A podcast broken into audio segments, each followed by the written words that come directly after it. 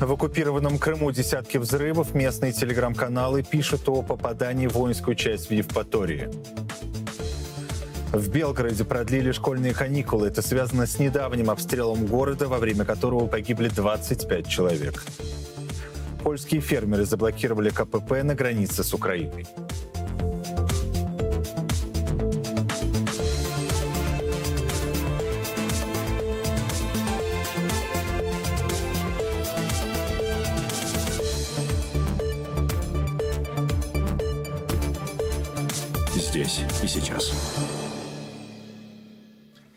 Приветствую всех, кто смотрит «Дождь». Меня зовут Тихон Зитков. В Москве 20.00. Время вечернего выпуска информационной программы «Здесь и сейчас». Рассказываем о главном. Сегодня четверг, 4 января. Приступим. Власти оккупированного Крыма сообщают о десятках взрывов. Есть пострадавшие. Местные телеграм-каналы пишут о взрывах в Севастополе, а также в Евпатории и Балаклаве. Назначенный Москвой губернатор Севастополя Михаил Развожаев сообщил, что несколько целей сбито. Он же сообщает, что есть один пострадавший, который, как утверждает Развожаев, ранен осколками. Власти оккупированных Крыма и Севастополя о жертвах не говорят. Между тем, телеграм-канал «Крымский ветер» пишет, что одно из попаданий пришлось на воинскую часть под Евпаторией. По данным этого паблика, туда направляются машины скорой помощи. Независимого подтверждения этой информации, впрочем, пока нет. Ну а тем временем в Белгороде решили продлить школьные каникулы. Губернатор региона Вячеслав Гладков объявил, что в самом городе и в области школы останутся закрытыми до 19 января. Кроме того, власти рекомендовали вузам и техникумам провести сессию дистанционно и при необходимости также продлить каникулы. Напомню, 30 декабря приграничный Белгород подвергся ракетному обстрелу со стороны Украины. 25 человек погибли, более 100 пострадали. Ну а сегодня из жилых районов города вывезли три неразорвавшихся снаряда. Это произошло там же, в Белгороде. Ну а Россия тем временем продолжает обстреливать украинские города. Российская армия атаковала город Крапивницкий в Кировоградской области. Целью стал энергетический объект, в который попала ракета Х-59. Один человек погиб, он работал автослесарем. Еще восемь сотрудников предприятия ранены. Обесточены жилые дома и железная дорога. Здесь и сейчас. Россия и Украина впервые за почти полгода обменялись военнопленными. Домой вернулись в общей сложности почти 500 человек. В частности, из плена освобожден Вадим Максименко, который был захвачен российскими военными в самый первый день российского вторжения, 24 февраля 2022 года, на пропускном пункте в Херсонской области. Подробности этого обмена и реакцию на него изучила моя коллега Алина Зитковская. Она в студии. Алина, приветствую, ждем, ждем Привет. подробностей. Да, этот обмен пленами между Россией и Украиной стал крупнейшим после начала полномасштабного вторжения и 49-м по счету. Об обмене сообщили практически одновременно обе стороны. Со стороны России Министерство обороны. По данным ведомства, из украинского плена домой вернулись 248 человек.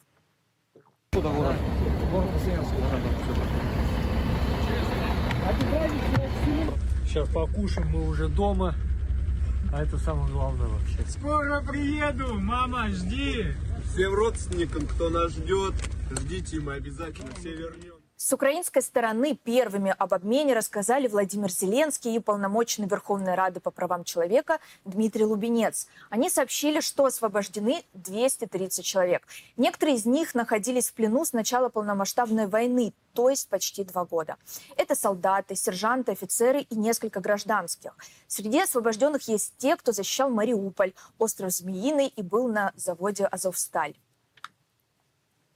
Україна понад усе!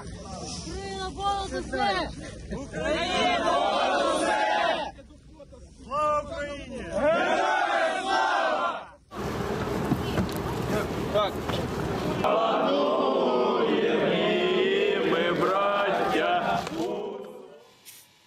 Российские власти не раскрывали подробности, кто именно был освобожден, по какому принципу были выбраны именно- эти люди. И в сюжетах, которые показывают федеральные каналы, об этом тоже не рассказывается. Во многих видео освобожденные россияне благодарят Путина и Министерство обороны.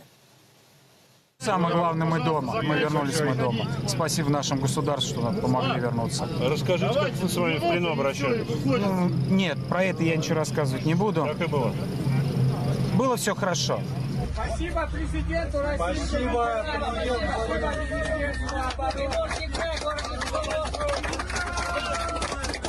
И, конечно, конечно, нашему верховному глав- главнокомандующему Владимиру Владимировичу отдельности, конечно.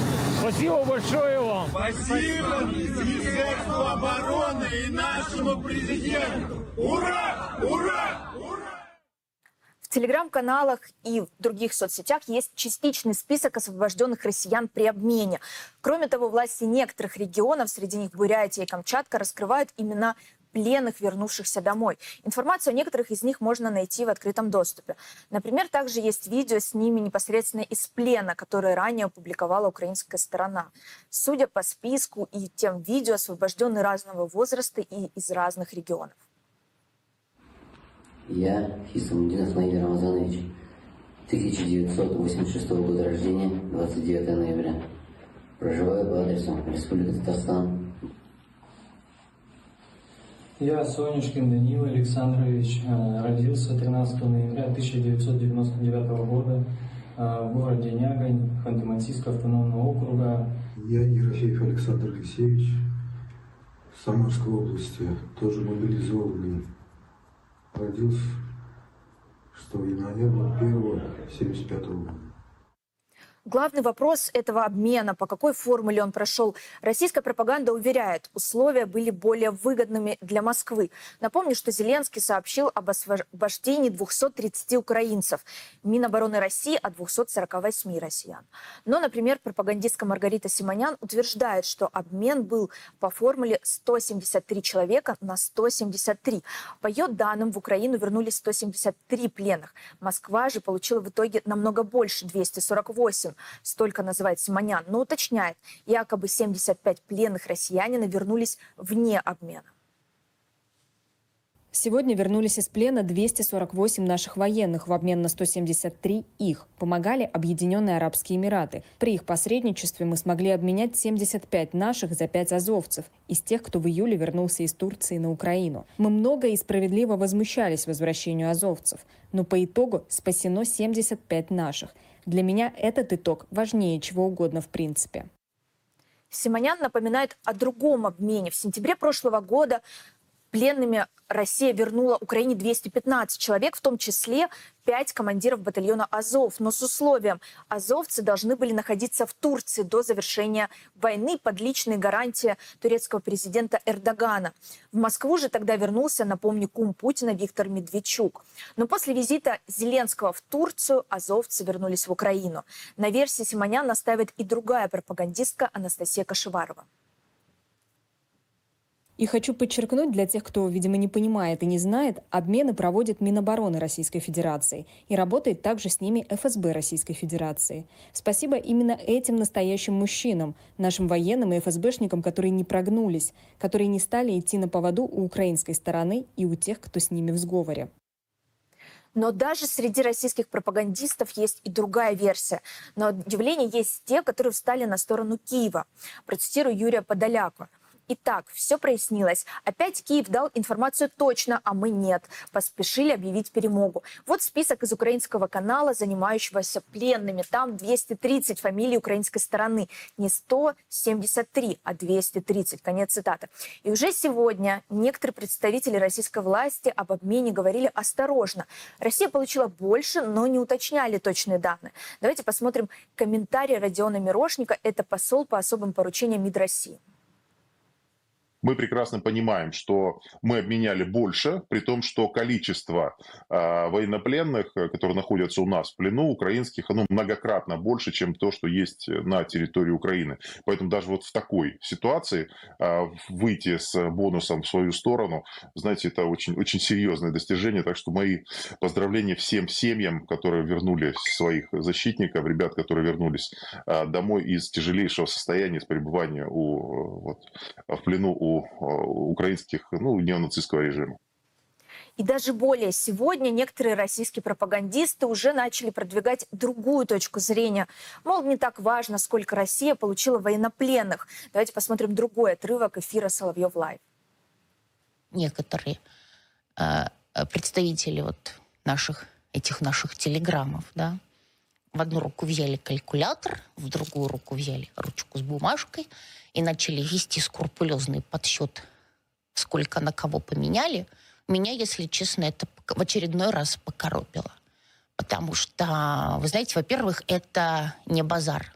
Да, и мы не на рынке, чтобы торговаться. И наш один солдат, даже если за него миллион отдали вражеских солдат, значит, так должно было быть потому что русские своих не бросают. Российские чиновники и пропагандисты, заявившие, что в рамках обмена Украина получила намного меньше, 173 человека, никак не объяснили расхождение с данными украинских властей. Сам Киев эти заявления пока не комментировал официально. В любом случае, обе стороны говорят, что обмен был крайне сложным. Усилила сложность проведения и то, что, ну, как мне говорят, да, скажем, мои непубличные друзья о том, что вот э, активизация военной агрессии России против Украины, да, соответственно, ответные действия Украины, то есть она, а, ну, то есть как бы она этот обмен а, держала под вопросом именно финальную стадию. Я знаю, что точно было условие, было условие, что все должно происходить в тишине, что уже по факту должно э, все, ну, так, так, как и было. То есть процесс обмена он всегда скрывался, но по сути, по сути, журналисты всегда об этом узнавали. Сейчас мы видим, что как бы, обмен прошел, и только потом о нем а, начали говорить. Почему Москва согласилась на обмен именно сейчас, в начале января? Давайте послушаем, какая версия есть у Американского института изучения войны. Российские власти, возможно, решили принять участие в таком крупном обмене именно сейчас, чтобы опровергнуть сообщения о злоупотреблениях в отношении украинских военнопленных и представить Россию как сторону, заинтересованную в соблюдении международного права. Выбор времени для обмена пленными может быть частью этой более широкой информационной кампании. Напомню, что предыдущий обмен вообще между Украиной и Россией был 7 августа. Но вот Павел Лисянский, чей комментарий у нас был ранее, а, предполагает, что до выборов Путин проведет, э, якобы согласится на еще один обмен. А, якобы это для него, конечно же, выгодно в преддверии выборов. Ну, об этом сказал Дмитрий Лубенец, уже упомянут да. тобой. Я уполномоченный Верховной Рады по правам человека.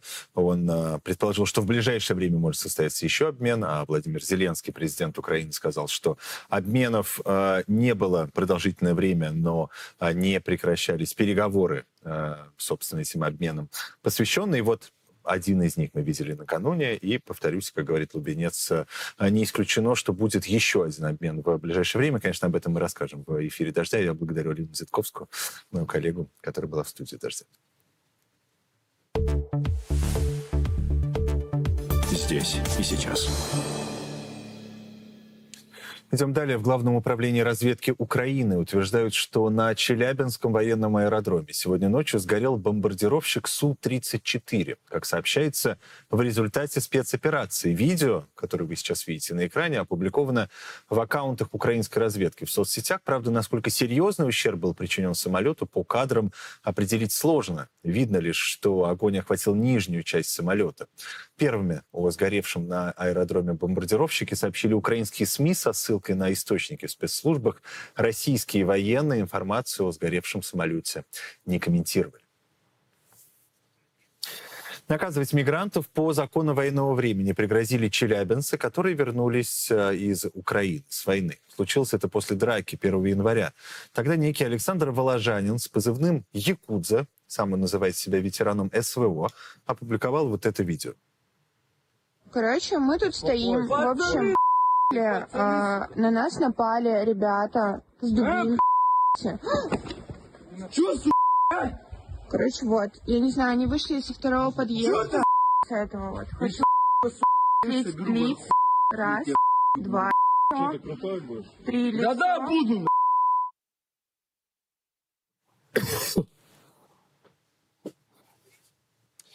Военный написал, что его фронтовые товарищи вместе с женами вышли на улицу ждать такси, а там на них напали, цитирую, пять детей-мигрантов, которые были пьяные и оскорбляли женщину. Залили газовым баллончиком и начали драку. Конец цитаты. Занятно, что пострадавшие даже пытались вызвать полицию, но она почему-то не приехала. В этом же посте военный пригрозил самосудом мигрантам по законам военного времени, если власти и правоохранители не решат проблему. Уголовное дело в Челябинске возбудили. Но 2 января СК задержал троих участников драки. Один из них оказался несовершеннолетним. Четвертого нападавшего объявили в розыск. Подозреваемых отправили под домашний арест, но это не удовлетворило бывших участников войны. Сегодня они толпой пришли под окна одного из задержанных, требовали спуститься и угрожали угрожали заварить двери. Короче, мы тут стоим, в общем, вышли, э, на нас напали ребята с дубинкой, видите? Чё, сука, а? Короче, вот, я не знаю, они вышли со второго подъезда, вот с этого вот. Хочу вот запечатлеть лица, раз, два лицо, три лица. Это, очевидно, не то видео, которое мы хотели вам показать. Если у нас возможность показать видео с угрозами так называемых участников СВО, нет, ну, это выглядит э, довольно угрожающе. Давайте я э, использую небольшую тавтологию, так скажу. Тем более, что за кадром один из так называемых участников СВО говорит, что не будет трогать семью и родителей, но обещает найти своего обидчика. А также уверяет товарищей, что это, цитирую, точно таджики. То, что в конфликте участвовали мигранты, независимые источники не сообщали новыми кадрами с угрозой Следственный комитет пока не заинтересовался. Ну, к теме э, войны мы еще вернемся в рамках этого выпуска минут через 15. Поговорим с военным экспертом о э, перспективах, в первую очередь, украинской ПВО, поскольку об этом много разговоров было сегодня. Но сейчас важно сказать следующее. С начала большой войны в феврале 2022 года в России заблокированы тысячи сайтов. Сотни журналистов были вынуждены покинуть страну под угрозой преследования. Это делается для того, чтобы ограничить россиянам доступ к информации о происходящем в России и за ее пределами. И частично это удается. Узнавать новости из российских регионов становится сложнее, но вместе мы можем на это повлиять. Присылайте нам новости вашего города, рассказывайте о главном, что происходит в вашем регионе, что обсуждают ваши соседи, ваши друзья. Пишите на почту newsrusha собака proton.me и в телеграм-бот Rain TV Bot. Вместе, убежден, мы сможем пробить информационную блокаду. Здесь и сейчас. Сразу в нескольких российских регионах возникли проблемы у железнодорожных перевозчиков. Утром поезд «Ласточка», который следовал из Нижнего Новгорода в Москву, остановился на полпути во Владимирской области. В вагонах на время пропал свет, отключилось отопление. Вот так люди стоят в темноте.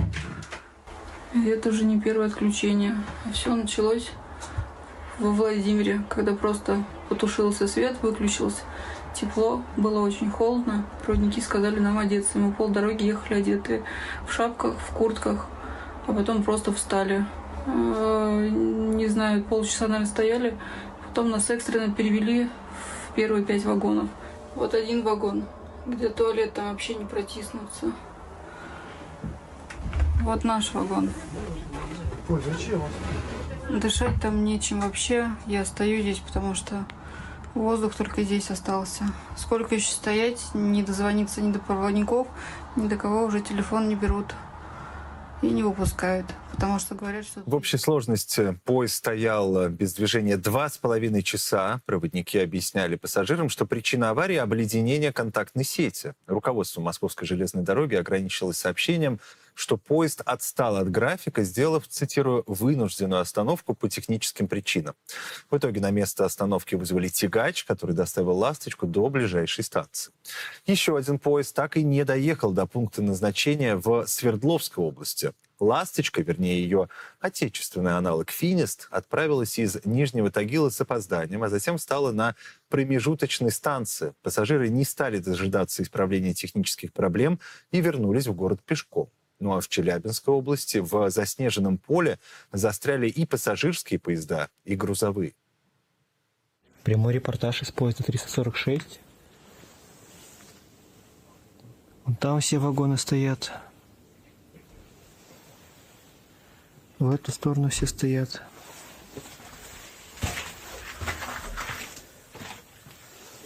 Тут еще один. Там еще один, за нами еще один, спереди нас еще один. Так что мы надолго. В течение многих часов на морозе стоят пассажирский поезд э, «Адлер» Нижневартовск, пригородная электричка, несколько грузовых составов. Телеграм-канал «База» со ссылкой на пассажиров сообщает, что в вагонах заканчиваются запасы воды, угля и продуктов. Из провизии у проводников есть только вафли и орешки. Здесь и сейчас. Еще из новостей дня. Польские фермеры возобновили блокаду перехода на границе с Украиной. Протестующие не пропускают грузовые автомобили. Для проезда обычных машин и пассажирских автобусов никаких препятствий нет. Фермеры обещают продолжать блокаду КПП до тех пор, пока правительство Польши не выполнит их требования сохранить ставку сельскохозяйственного налога и увеличить дотации на закупку кукурузы. С начала полномасштабного российского вторжения в Украину нагрузка на транспортные коридоры значительно возросла. Из-за перераспределения потоков у польских фермеров стало дешеветь зерно, что в итоге привело сначала к протестам и блокаде границы, а затем к запрету импорта украинского зерна в Польшу и соседние страны ЕС. Изменится ли ситуация с приходом к власти нового польского правительства? Об этом мы поговорим прямо сейчас. В прямом эфире к нам присоединяется Зигмунд Занцеловский, журналист, писатель. Зигмунд, приветствую вас. Ну, вопрос прозвучал, как вам кажется, а может ли быть найдено какое-то новое решение в связи с тем, что в Польше уже несколько недель как новое правительство? Добрый вечер, Тихон, и с наступившим Новым годом. И вас. Для вас и для дождя.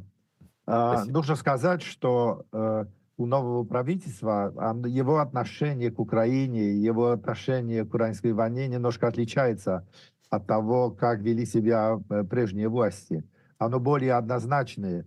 Тут правительство не заигрывает с нашими националистами, для которых фамилия Бандера или Шушевич это просто неприемлемо и это ужасающе. Министр иностранных дел Сикорский говорит очень жестко, очень четко. Вот нас не пугает то, что на Западе есть, возможно, люди устали. Устать есть возможность у украинцев, они сражаются почти два года.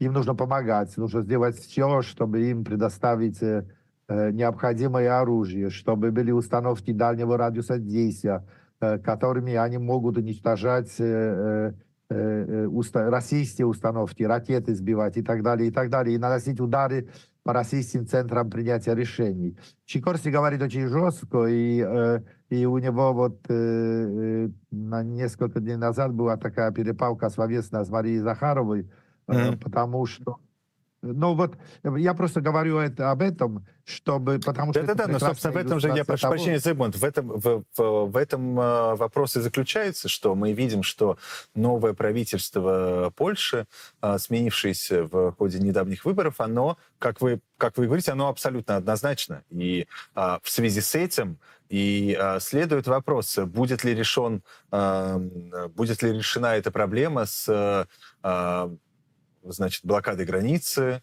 с требованиями фермеров и так далее, потому что это на отношениях с Украиной неизбежным образом сказывается.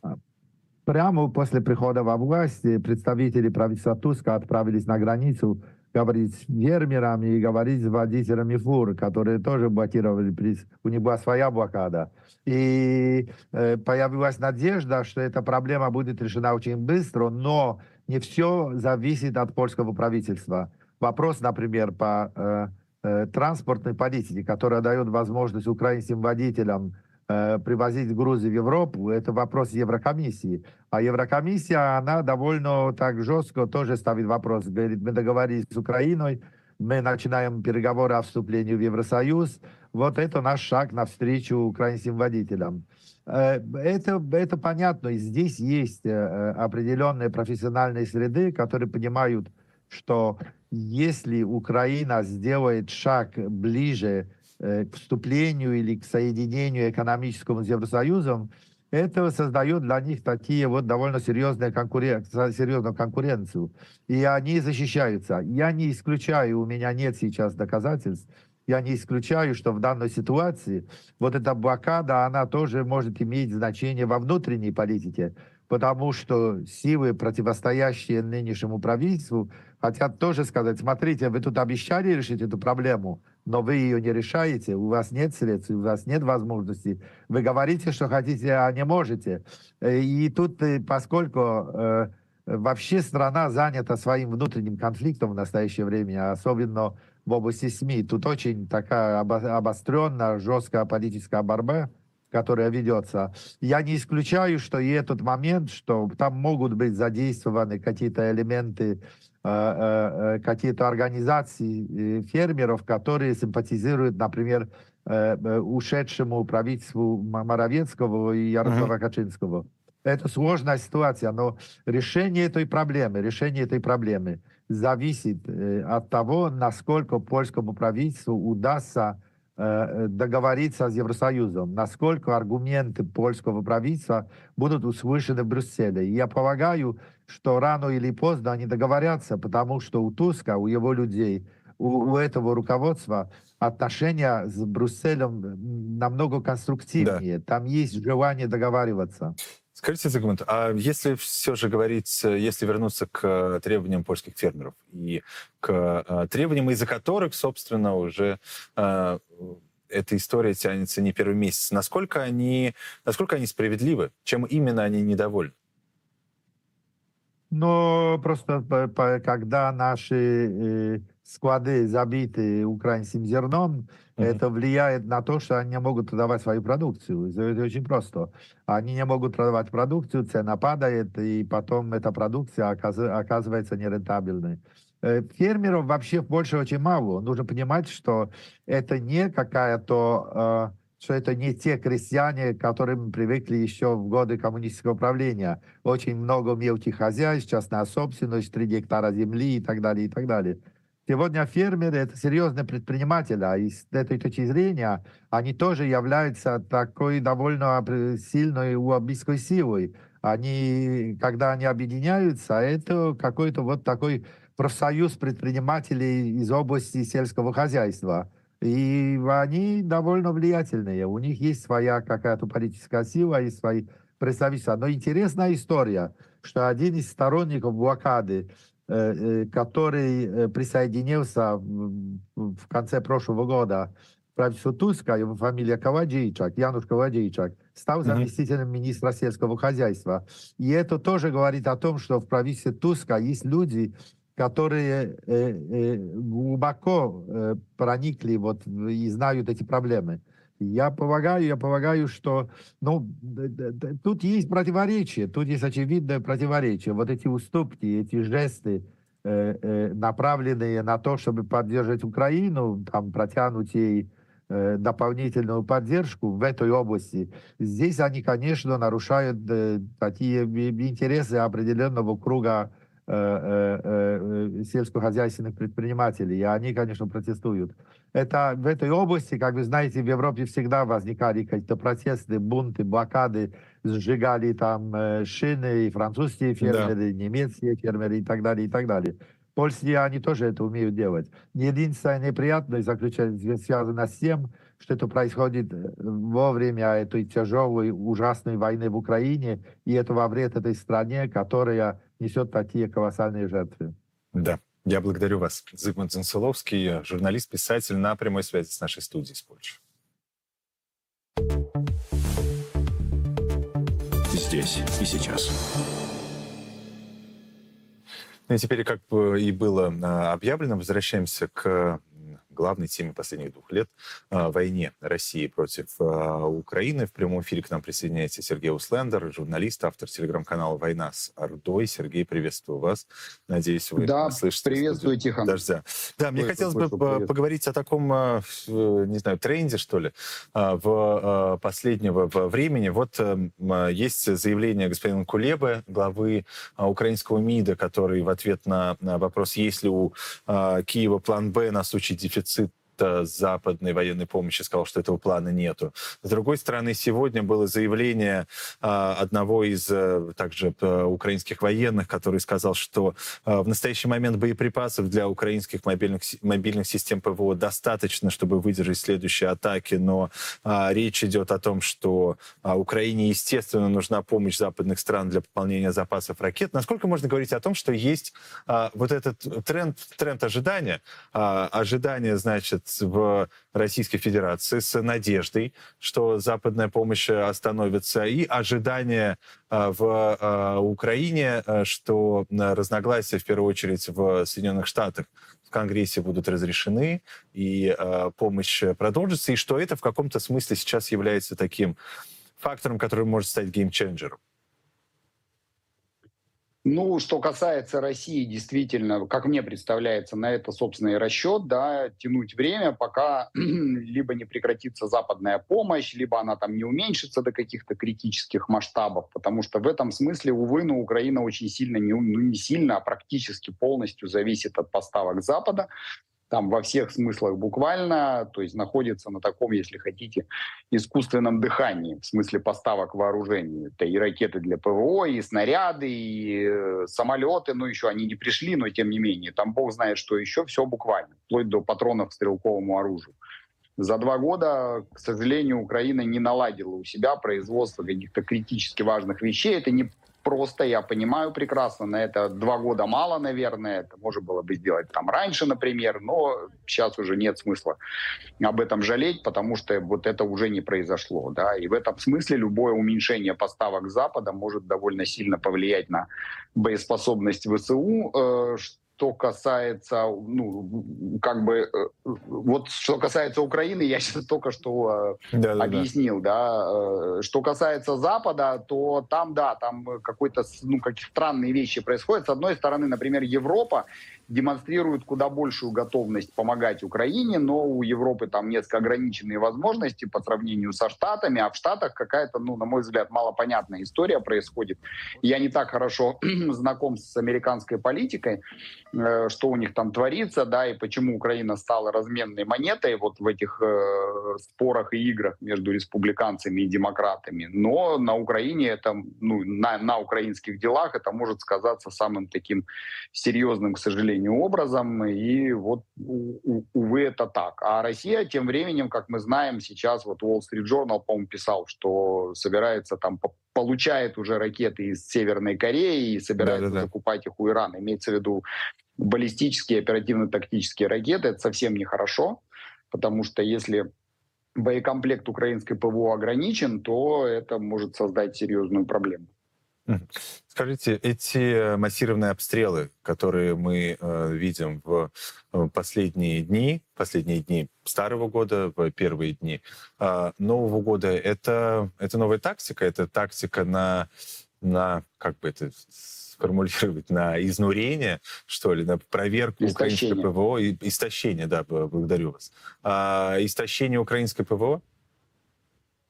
Ну, во-первых, с тактической точки зрения это именно так и происходит. То есть вот если вы обратили внимание, как поменялась их тактика, россиян я имею в виду, они пускают такими стаями или роями дроны, шахеды, как правило, да, дешевые, абсолютно там доступные, ничего не стоят они практически. И э, таким образом, во-первых, заставляют там ПВО перегружаться, тратить боекомплект, а во-вторых, э, обнаруживают э, позиции ПВО. Это тоже важно. А через час, полтора-два начинаются уже массированные налеты ракетами. За это время можно ввести изменения в полетные задания, скорректировать траектории полета ракет с тем, чтобы они вот обходили эти зоны по возможности. Это как бы пока не сильно помогает, потому что украинское ПВО, конечно, за последние там полтора года кратно усилилось и демонстрирует впечатляющие очень результаты, но все равно при залпах 120-150 крылатых ракет очень сложно отбиться даже при очень хорошей ПВО. А герметичное ПВО, как известно, не бывает в принципе. Даже израильское ПВО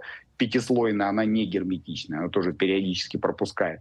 Поэтому с тактической точки зрения. Со стратегической, это вот именно в этом и заключается война на истощение. Изнурять своего противника, истощать его возможности.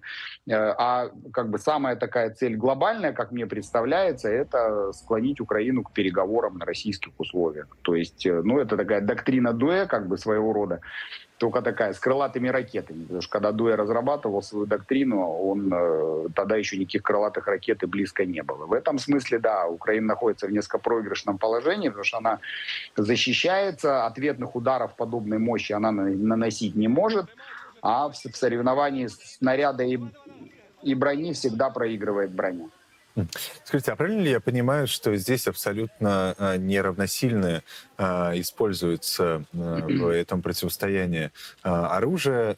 Есть а, очень э, дорогие и сложные э, средства ПВО, каждая ракета которым э, стоит, э, стоит огромных денег, и есть дешевые, в частности, эти э, эти, значит, дроны-шахеды, э, которые Российская Федерация может э, запускать в огромном, в огромном количестве, а сби сбивать их Украине приходится этими дорогостоящими ракетами. Ну, там часть дронов сбивают не ракетами, а их сбивают вот эти мобильные группы ПВО, которые вооружены ну, такими пикапами с крупнокалиберными mm-hmm. пулеметами, либо установки «Гепард» которые прекрасно оказались таким прекрасным оружием для противодействия э, вот именно этому средству нападения. Но что касается крылатых ракет, нет, они используют такие вполне современные и дорогие образцы. Другое дело, там их точность, конечно, там они куда попало буквально лупят там этими ракетами. Х-22 до сих пор применяют. У этой ракеты вообще там точность плюс-минус километр, вот такая пример. Вот. И, но в данном случае это не вопрос денег совершенно. Да.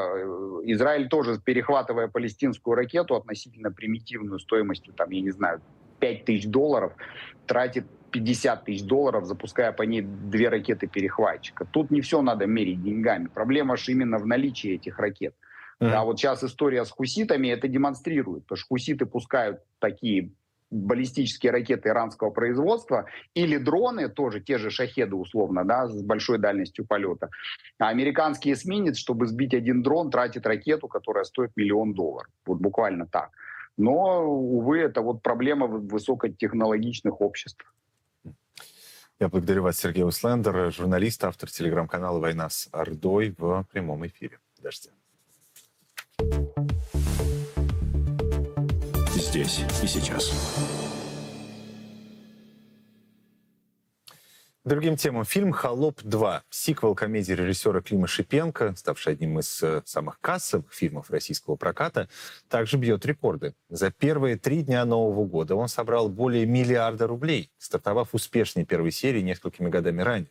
Чем, чем можно объяснить успех картины? Обсудим прямо сейчас. К нам присоединяется режиссер, сценарист Дима Барч. Дима, приветствую вас. Слышите ли вы студию «Дождя»? Да, Тихон, здравствуйте. Да. Все прекрасно слышу. И мы вас слышим и видим. А, итак, чем, чем, чем «Холоп-2» так э, прекрасен? Своими художественными э, свойствами или же тем, что он э, появляется в новогоднее время, когда в Российской Федерации каникулы, да и количество кино, которое в России появляется за последние два года, стало меньше. Как вы это объясняете? Мне кажется, что это какой-то комплексный успех. Э, очевидно, «Холоп» э, — оригинальная картина, которая вышла в начале 2020 года, еще, на самом деле, до ковида, до всех сложностей, которые потом испытывали кинотеатры.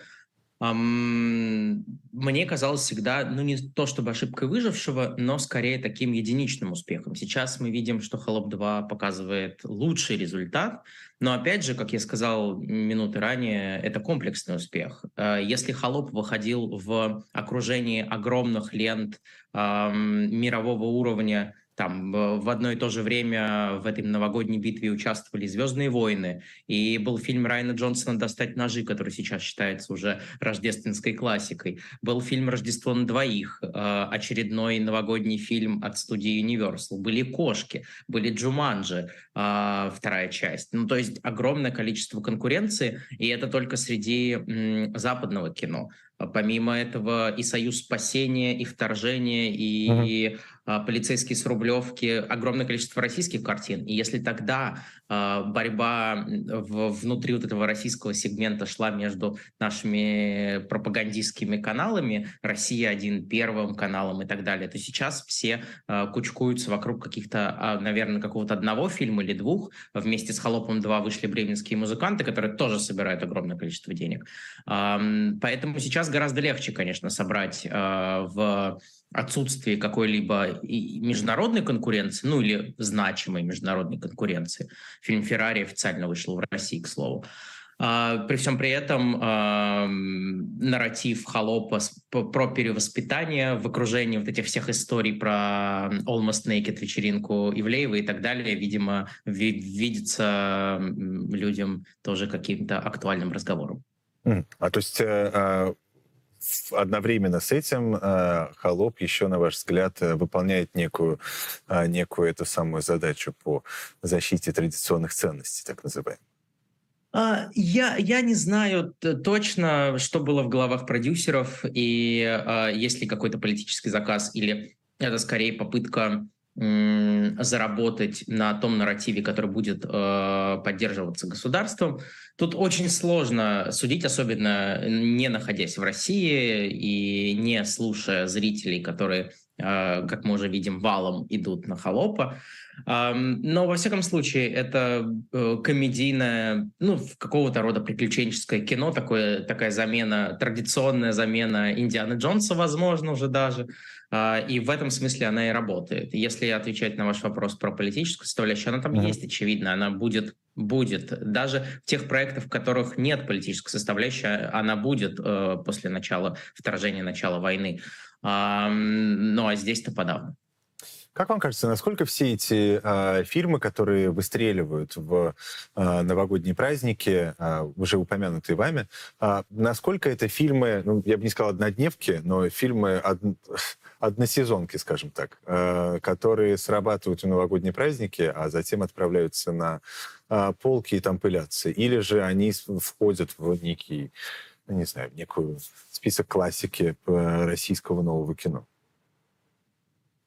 Надо подождать. Э, сложно говорить сейчас, но мне кажется, «Холоп» не стал классикой совершенно. Я не уверен, что э, зритель готов пересматривать каждый год э, в рамках вот этого вот э, марафона «Иронии судьбы» и так далее. «Чебурашка» ближе к этому, потому что это э, совсем эскапистское сказочное кино. Возможно, таким же фильмом станет, э, станут «Бременские музыканты», но сейчас все ругают, я вот упомянул кошек, все ругают э, э, анимацию, не анимацию вот этих кукольных а, животных в «Бременских музыкантах». Возможно, это помешает а, какому-то там супер успеху этого фильма. Но, во всяком случае, а, если а, там в, в нулевых а, условная франшиза про трех богатырей становилась какой-то вот частью а, культурного, исторического уже нарратива, то, то «Холоп» я совершенно не уверен, что таким станет, а учитывая некую проходную, наверное, составляющую там режиссуры, э, проблемы сценариев и так далее, уже такие более профессиональные штуки, то и подавно. Нет, отвечая коротко, мне кажется, что классикой холоп не станет, но то, что он станет э, ну, какой-то точкой в российском, в истории российского кинопроизводства, это точно, э, ну, как минимум, потому что он собирает большие деньги. Что ж, я благодарю вас, Дима Барч, режиссер, сценарист в прямом эфире. Спасибо. Дождя. Здесь и сейчас. Привет, я Эдуард Бурмистров, журналист и ведущий «Дождя». Недавно российские власти объявили нас так называемой нежелательной организацией. И мы больше не можем принимать донаты от наших зрителей из России. Но мы знаем, что «Дождь» нужен нашим зрителям как в России, так и за ее пределами. Мы остаемся с вами и призываем вас помочь. Если вы находитесь за пределами России, у вас есть возможность поддержать нас, вы можете сделать это прямо сейчас, регулярное пожертвование. Все подробности вы видите на экране и по ссылке в описании tvrain.donate. Спасибо всем здесь и сейчас. Новость последнего часа. Э, ответственность за теракт в Иране, в результате которого погибли не менее 80 человек. Теракт, о котором накануне рассказывали мы в информационной программе «Здесь и сейчас», э, так вот, ответственность на себя а, взяло, а, взяла группировка «Исламское государство». Об этом, как пишет э, телеканал «Аля Рабия», сообщается в телеграм-канале, связанном с террористической организацией. Ранее о том, что за взрыве в Иране, вероятно, может стоять ИГИЛ, в разговоре с Рейтер сказал один из э, высокопоставленных чиновников администрации Джо Байдена. А, и вот э, теперь эта информация появилась в соцсетях, связанных с ИГИЛ. Напомню, накануне а, во время поминальной церемонии, посвященной годовщине убийства генерала Касема Сулеймани в иранском городе Керман, произошло два взрыва. По последним данным погибли не меньше 84 человек, более 200 человек пострадали.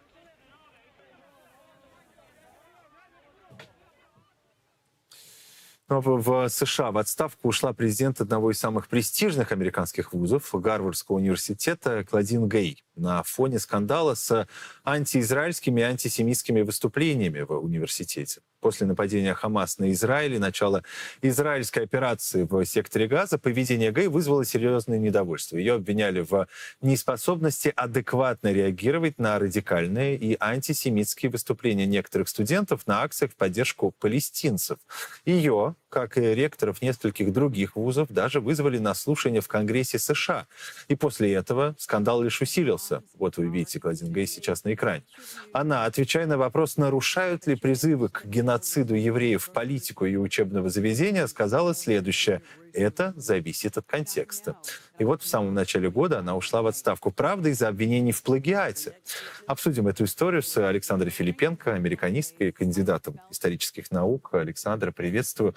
Как же так получается, что столь э, серьезным был скандал вокруг антисемитских высказываний в э, во время акции на кампусе Гарварда, но ушла в отставку. Кладин Гей как будто бы не из-за этого.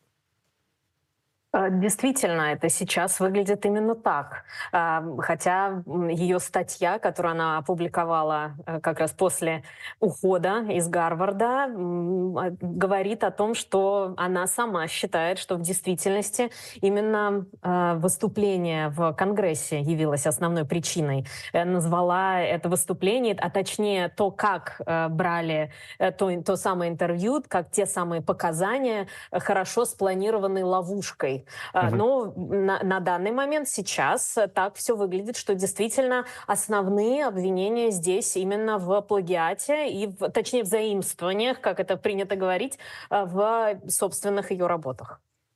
Угу. А...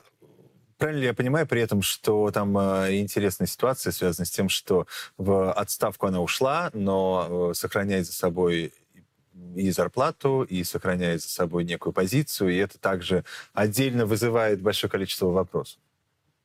Э, именно так. Э, это связано... То, то же, та же самая история произошла и с э, руководителем Пен университета, поскольку для того, чтобы найти замену, конечно же, требуется какое-то время. И нужно сказать, что тоже есть некоторые, ну, можно даже так назвать, опасения относительно того, что будут дальнейшие разбирательства в этом деле. Опять же, эти опасения основываются на опубликованной статье, где она говорит, говорит, что э, более широкая борьба будет продолжаться, э, не уточняя деталей, но, по крайней мере, она явно собирается отстаивать э, свое честное имя в науке, по крайней мере, если не как руководитель Гарварда, то в любом случае как ученый.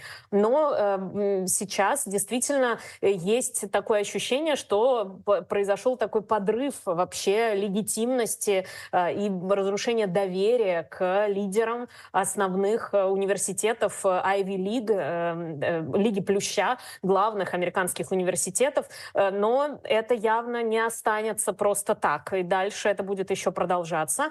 Соответственно, вот руководитель Гарварда сейчас, бывший руководитель уже, бывшая руководительница Гарварда, сейчас, видимо, собирается дальше продолжать борьбу. И действительно сейчас сохраняет за собой место, ну, то есть, как это принято, ИО, можно сказать, то есть она сохранять зарплату э, и все привилегии, которые у нее были на посту руководителя, пока не будет найдена замена. Э, та же самая ситуация и в э, университете Пэм.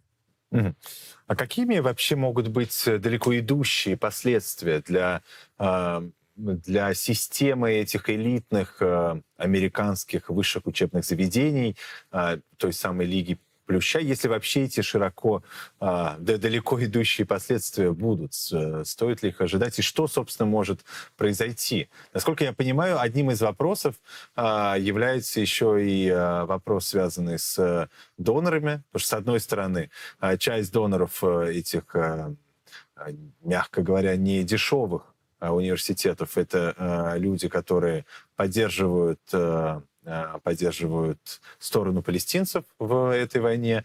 Часть доноров, напротив, э, отказываются от своих пожертвований из-за подобного поведения на руководство университетов. Каким, э, здесь мог, какими здесь могут быть фундаментальные последствия для, для этих университетов?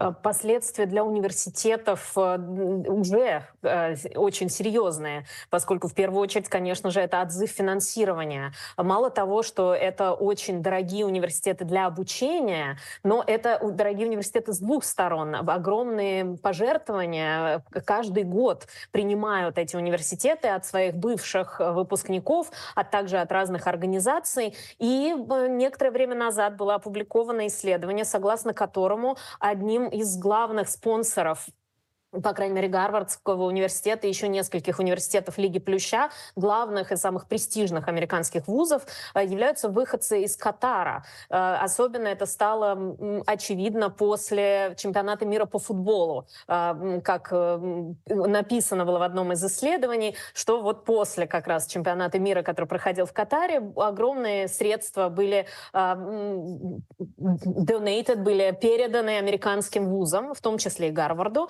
и, конечно, есть такое ощущение, что необходимо следовать за деньгами, как это принято говорить, follow the money. Но также есть и вторая проблема. Помимо того, что доноры уходят из университетов, э, некоторые выходцы из э, семей, известных американских семей, которые поколениями учились в Гарварде, потому что, например, Гарвард насчитывает 388 э, лет истории. А, вот за эти 388 лет истории не было такого оттока студентов и такого оттока людей, которые собирались поступать в Гарвард. Соответственно, сейчас есть э, проблема с двух сторон. И со стороны студентов, и со стороны доноров. И сейчас вообще американская система образовательная, ну, если не сталкивается с кризисом на данный момент, то, по крайней мере, на пороге этого кризиса как раз находится. А США всегда исторически опирались на очень развитую систему образования, и мы все знаем, что очень сложно учиться в США, если вы получаете PhD в американском университете, то это, конечно, заслуживает огромного доверия, и всегда это вы будете обеспечены работой. Но если ситуация будет продолжаться в таком духе, то это, конечно, сыграет на руку европейским университетам, куда сейчас э, отток уходит, угу. и, может быть, университетам вообще по всему миру. Спасибо. Благодарю Александру Филипенко, американистку, кандидата исторических наук. Мы говорили о скандальной отставке главы Гарвардского университета в США. Ну, еще об одном скандале, который обсуждается в Соединенных Штатах. Суд опубликовал первую партию документов, содержащую имена тех, кто так или иначе связан с делом американского финансиста Джеффри Эпштейна. Его, напомню, обвиняли в торговле сексуальными услугами и связях с несовершеннолетними. Решение о публикации документов было принято в рамках иска к подруге Эпштейна, которую обвиняют в вовлечении несовершеннолетних в сексуальную эксплуатацию. Значительная часть имен в опубликованных документах уже была известна. В их числе экс-президенты США Билл Клинтон и Дональд Трамп, брат короля Карла III принц Эндрю и модельер Жан-Люк Брюнель. Из неизвестных ранее имен в списке упоминаются имя иллюзиониста Дэвида Копперфильда. Общественный интерес к списку Эпштейна подогревался тем, что в его деле могли быть замешаны влиятельные, но не названные ранее лица. Но в опубликованных документах нет какой-либо информации, которая могла бы быть интересна сторонникам теории заговора, отмечает газета «Нью-Йорк Таймс». Напомню, самого Эпштейна арестовали по делу о секс-торговле несовершеннолетними в 2019 году. Вскоре после ареста он покончил с собой в тюремной камере, пока дожидался суда. Ну что ж, на этом э, пока все. Спасибо всем, кто провел этот без малого час с нами. Если вы нас смотрите в Ютубе, обязательно поставьте лайк, подписывайтесь на YouTube-канал Дождей, поддерживайте нашу работу tvn.tv slash donate. Ссылку вы найдете в описании. Я Тихон Зитко. Оставайтесь на Дождей.